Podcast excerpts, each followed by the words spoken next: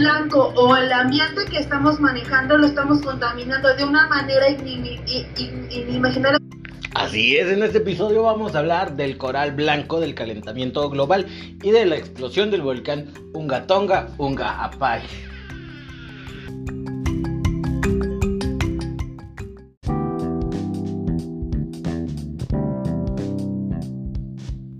Hola, ¿qué tal? ¿Cómo estás? Te doy la bienvenida a Es Ciencia. Te doy antes que nada las gracias por escuchar este episodio. Estamos llegando casi a los 100 episodios y déjame adelantarte que para el episodio 100 voy a hablar acerca de todos los temas que ustedes me han sugerido y de lo que ha salido en las pláticas y los voy a mencionar. Eso es como una retribución gracias a mis 12 fans que siempre están pendientes de cada semana cuando sale al aire este podcast. Y pues dicho esto, podemos comenzar. Así que vamos a hablar hoy del coral blanco, del calentamiento global y algunas preguntas que surgieron acerca de la explosión del volcán Ungatonga Ungapay. Y les voy a decir qué significa el nombre. Así que comenzamos. No se olviden de darle like para que sigamos creciendo esta comunidad de ciencia. ¡Comenzamos!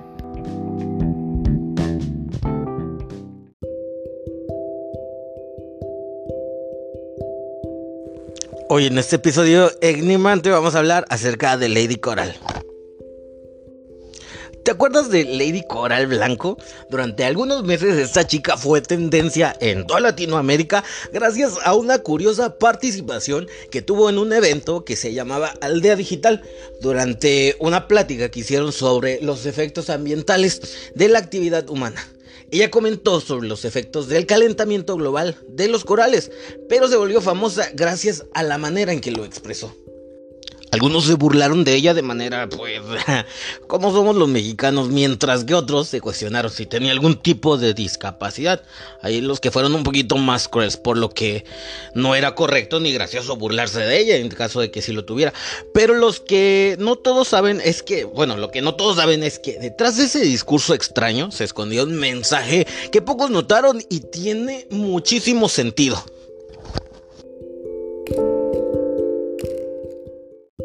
you Bueno, y es que precisamente en esa ponencia de la aldea digital, el tema del que estaban hablando era precisamente acerca del calentamiento global y del blanqueamiento del coral, que normalmente no es blanco.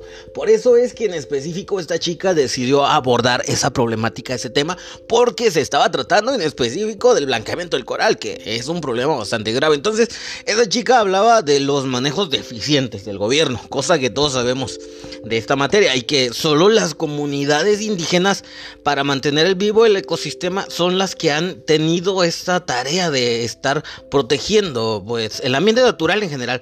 Además, en el giro impactante que dio, Lady Coral Blanco habló acerca del uso de combustibles alternativos. Así de avanzada estaba y quizá también pudo habernos prevenido del coronavirus.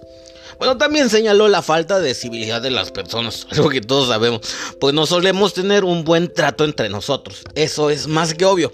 Eso incluye nuestro trato con las personas en nuestras actividades cotidianas, como los traslados al trabajo, hasta el modo en que nos desarrollamos como sociedad de consumo que ignoramos el medio ambiente. Básicamente, este era el tema principal, o bueno, estas fueron las temáticas que le preocupaba a esta chica al momento de expresar ese ya tan famoso y popular discurso de Lady Coral.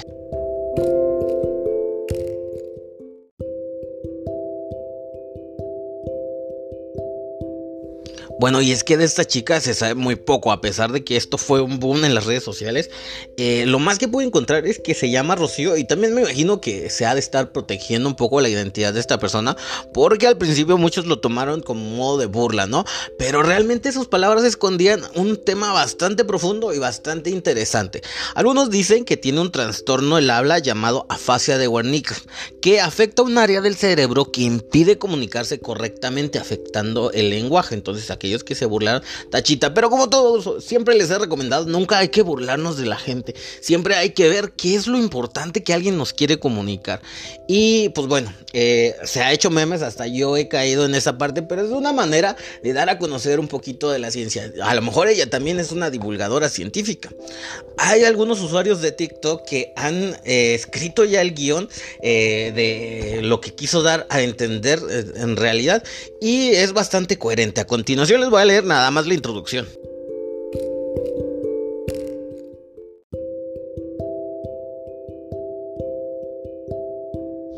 Bueno, y aquí va. Lo que dice es que el coral blanco y el ambiente en el que vivimos actualmente se está viendo contaminado de una manera inimaginablemente indignante. Algunas especies de algas pueden ser usadas como combustibles. El petróleo no es la única opción para hacer funcionar un automotor. Y si desde los altos mandos del gobierno se promueven estas costumbres, no tuviéramos estas preocupaciones. Si se tuviera un plan de acción para conservar nuestros bosques, selvas, flora y fauna, en lugar de construir monumentos y capitales, no estaríamos sufriendo esta realidad.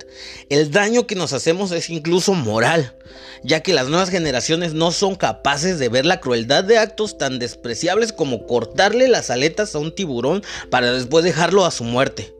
Es momento de hacer reflexión y nuestros pueblos indígenas nada les impide enriquecer sus conocimientos al respecto, ya que para ellos no necesitan electrodomésticos, celulares inteligentes o tecnología solar. En nuestras áreas públicas, el no pego, no grito, no empujo, no lo podemos respetar. Si algo tan simple como eso no lo podemos respetar y entender, nunca lo lograremos. Y pues bien, este es el mensaje que quiso dar a entender eh, Lady Coral Rocío. Pues yo a nombre de todos los que estamos escuchando este podcast, que somos como 12 yo creo, me disculpo con Lady Coral porque de alguna manera yo también hice un poquito de escarnio con esto y me reí también y todos nos hemos reído. Realmente las personas esconden bastante, algo bastante valioso. Es nuestro deber ver cómo podemos sacar a relucir esa parte valiosa de la gente. Y bueno, ahora que estamos hablando acerca del calentamiento global y del coral blanco, vamos a ver qué efectos tuvo en el ambiente la explosión de un volcán que recientemente eh, hizo erupción en Tonga, una de las islas del Pacífico Sur. Y les voy a decir lo primero, ¿qué significa Unga Tonga Unga Hapai? Que es el nombre completo del volcán.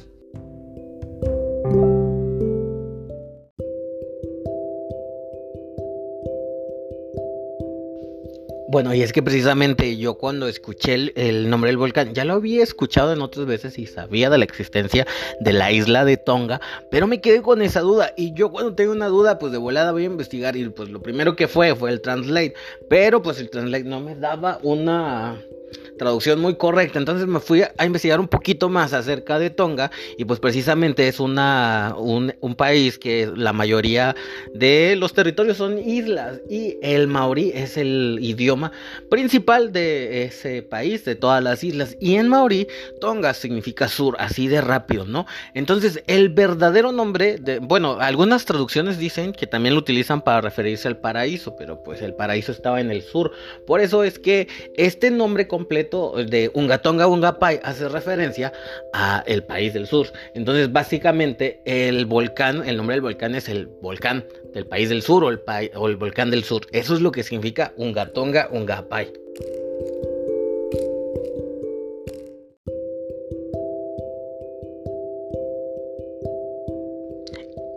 Lo que pasó es que el 20 de diciembre de 2021 el volcán Ungatonga Ungahapai, situado en el reino de Tonga, que te decía en específico que es un país, pero su sistema de gobierno es un reino, el pero desde el 13 de enero de 2022 volvió a erupcionar mandando cenizas, vapor y gas a 20 kilómetros de altura con un diámetro, imagínate, de 260 kilómetros, según informaron las autoridades locales.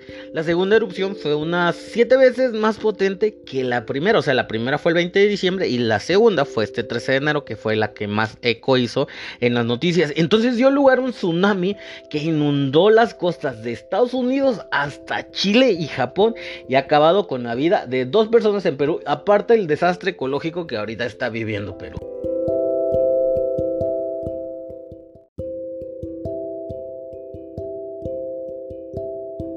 Bueno, déjame te cuento más acerca de Tonga, el reino de Tonga, que es un país que está ubicado en el Pacífico Sur, que está formado por más de 171 islas gobernadas por el rey Tupovi de Tonga. Muchas de las islas que forman parte de Tonga están deshabitadas, de hecho, en solo 45 vive gente. El archipiélago se caracteriza por sus bosques tropicales, playas de arena blanca y arrecifes de coral.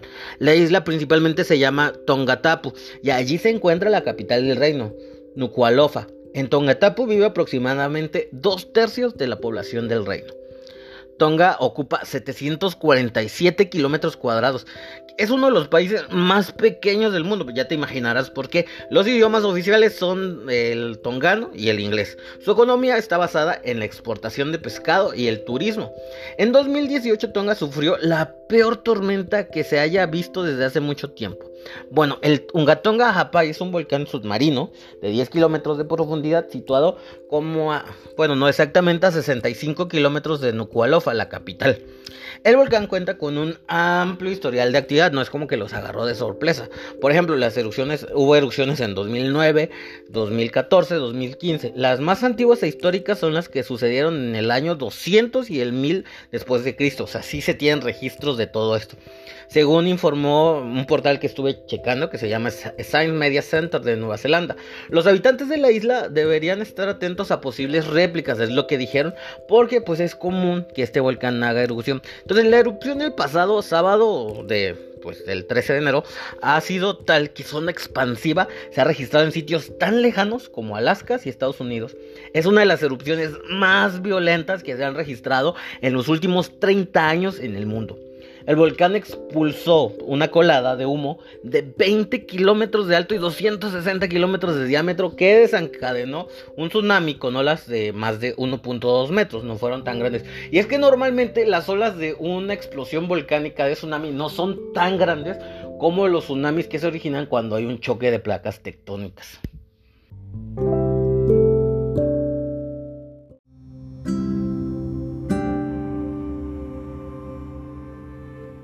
Por ahí algunos amigos me estaban preguntando acerca de si el, todo el humo que las cenizas que aventó el volcán podrían afectar el calentamiento global. Y también me quedé con la duda, así que fue a investigar. Y entonces lo que encontré es que, aunque los volcanes masivos tienen el potencial de afectar las temperaturas y los climas, bueno, el clima global, la erupción eh, del Tonga, eh, de esta, esta erupción pasada, no fue lo suficientemente extensa como para impactar el clima a nivel mundial, dijeron los expertos de la ONU. La erupción del volcán Nungatonga Ungapai fue enorme, probablemente la más grande en 30 años.